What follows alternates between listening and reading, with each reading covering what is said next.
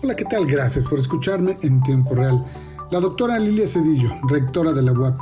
Los datos oficiales serán ratificados con la calificación por parte del Consejo Universitario el próximo miércoles, pero por ahora puedo decirle que la doctora Lilia Cedillo ganó la elección por la rectoría de la UAP y será la primera mujer rectora de la Benemérita Universidad Autónoma de Puebla.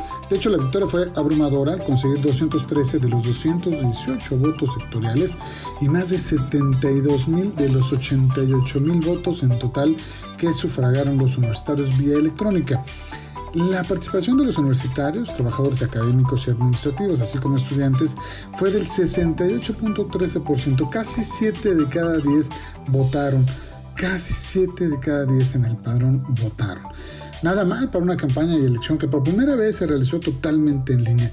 La comunidad universitaria de la UAP puede estar tranquila porque pudo organizar un proceso ordenado y pacífico, pero también hace historia al nombrar a una mujer en la rectoría de una manera casi unánime.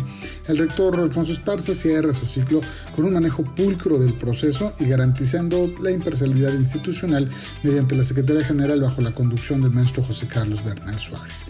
Lila Cedillo es poblana, química farmacobióloga por la UAP, estudió la maestría y doctorado en microbiología en la Escuela Nacional de Ciencias Biológicas del Instituto Politécnico Nacional y su postdoctorado en la Universidad de Alabama en Birmingham, Estados Unidos.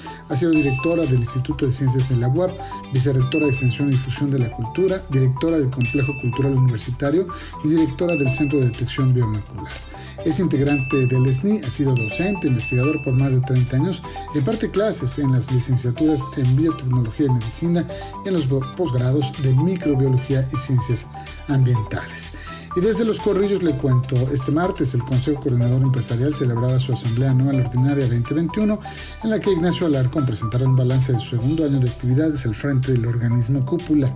Taico, como lo llaman sus amigos, será votado por la Asamblea que se realizará al mediodía para un año más como presidente del CCE y con ello ya cerrar el ciclo como líder del organismo más relevante de la iniciativa privada. Muchas gracias, nos escuchamos en tiempo real.